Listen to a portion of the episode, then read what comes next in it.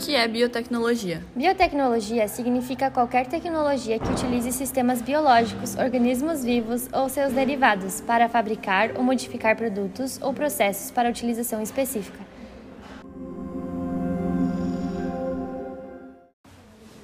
São exemplos de produtos e métodos criados a partir das ciências biológicas aplicadas: as vacinas, os antibióticos, a clonagem, os transgênicos e a fertilização in vitro. O desenvolvimento da biotecnologia com o apoio da microbiologia, biologia molecular, genética, engenharia e informática, entre outras áreas, é importante para prevenir doenças, reduzindo a gravidade e a fatalidade, diagnosticar doenças precocemente e salvar vidas, diminuir custos, simplificar e acelerar a produção industrial. E criar plantas e insumos com características desejáveis para aumentar o rendimento agrícola. Além disso, a biotecnologia permitiu avanços da terapia celular com utilização de moléculas, o transporte com órgãos de animais alterados geneticamente, o uso de células-tronco para combater doenças degenerativas, geração de vacinas, anticorpos e hormônios em laboratório. Um exemplo da biotecnologia é a manipulação de embriões.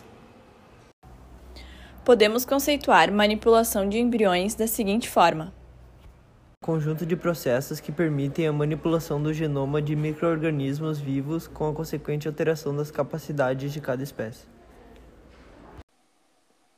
A primazia da manipulação genética se dá no controle de algumas doenças, o que permitiria tratamento a algumas disfunções que não haviam tratamento prévio. A primeira refere-se à síndrome de Edwards, mais conhecida como a trissomia do 18. Nessa doença, os portadores apresentam retardamento físico e mental, defeitos cardíacos, o crânio é muito alongado na região occipital, o pescoço é curto e o pavilhão das orelhas é disfórmico, com poucos sulcos.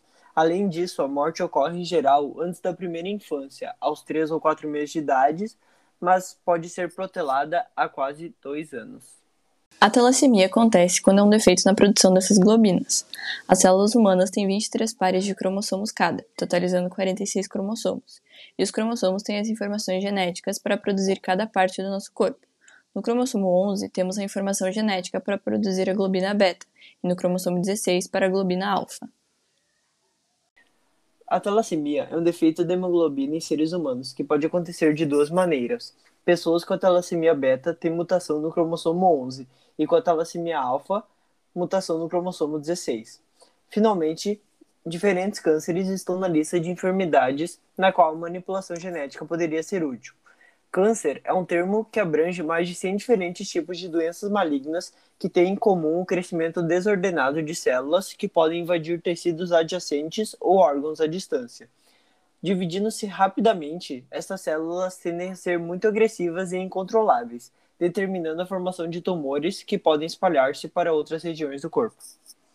Essas doenças citadas são apenas algumas das que poderiam ser beneficiadas com o desenvolvimento dessa nova técnica.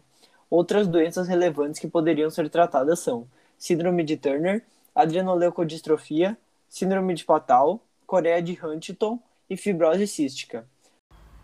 Por fim, é importantíssima a ressalva de que o tratamento de doenças por meio da manipulação genética é um campo muito novo e complexo. Estudos estão avançando de maneira promissora. A parte ética é o grande ponto deste assunto, pois quais seriam os limites éticos de se alterar uma vida humana? A popularização das técnicas utilizadas pela biotecnologia para retirar doenças do genoma humano poderia abrir uma brecha para projetos eugenistas que iriam se valer desses procedimentos. Tal técnica pode levar à desigualdade para o nível biológico, uma vez que apenas aqueles que tivessem condições financeiras favoráveis poderiam arcar com este procedimento. Os riscos desse procedimento são nós não sabemos o que vai acontecer com essa suposta classe de super-humanos quanto à saúde deles, porque eles podem ser perfeitos fisicamente falando, mas nós não sabemos como será sua saúde neurológica. Essa pessoa pode desenvolver autismo, por exemplo. Um exemplo já existente disso são os cães que são vendidos, que passam por um processo de seleção genética de pelo, olho, tamanho, etc. E, quando expostos a um ambiente estranho como o frio, por exemplo, eles padecem. Em contraposição, os chamados vira-lata vivem por cerca de 15 anos e raramente adoecem. A manipulação genética em humanos é feita através da técnica conhecida como tesoura dos genes. Ela traz a possibilidade de editar e escolher a cor e tipo de cabelo do bebê, dos olhos, da pele e que sejam sempre saudáveis. Porém, o CRISPR, ou tesoura dos genes, abre espaço para a criação de humanos transgênicos com potencial de autocura ampliada. Essa autorregeneração ampliada poderia solucionar a questão internacional do comércio ilegal de órgãos. Além disso, é capaz de acabar com tumores dos mais variados, assim como problemas genéticos como epilepsia, glaucoma, diabetes, Parkinson, dores crônicas, esclerose múltipla, autismo e a síndrome de Down.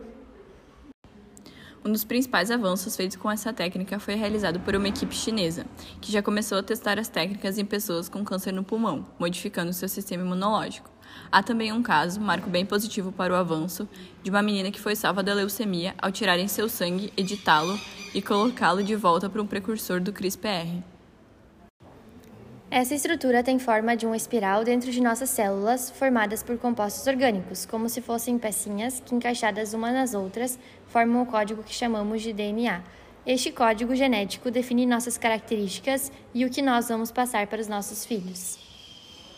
Se mudarmos uma única pecinha, alteramos centenas de milhares de códigos. A mutação de uma única letra pode causar mudanças bruscas, sendo esse procedimento de extrema precisão e suas implicações são infinitas. Com isso, é possível editar o DNA de plantas, animais e até seres humanos. Em nosso país, temos um biólogo da Unesp que utilizou o CRISPR para alterar carrapatos, mosquitos como a Aedes aegypti e Anopheles. Isso nos traz a possibilidade de, no futuro, produzir insetos resistentes a vírus como o da Zika, malária, dengue, bem como da febre maculosa.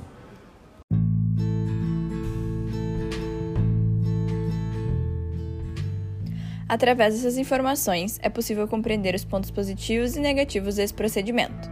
Esperamos que tenham gostado de saber um pouco mais desse inovador campo da ciência.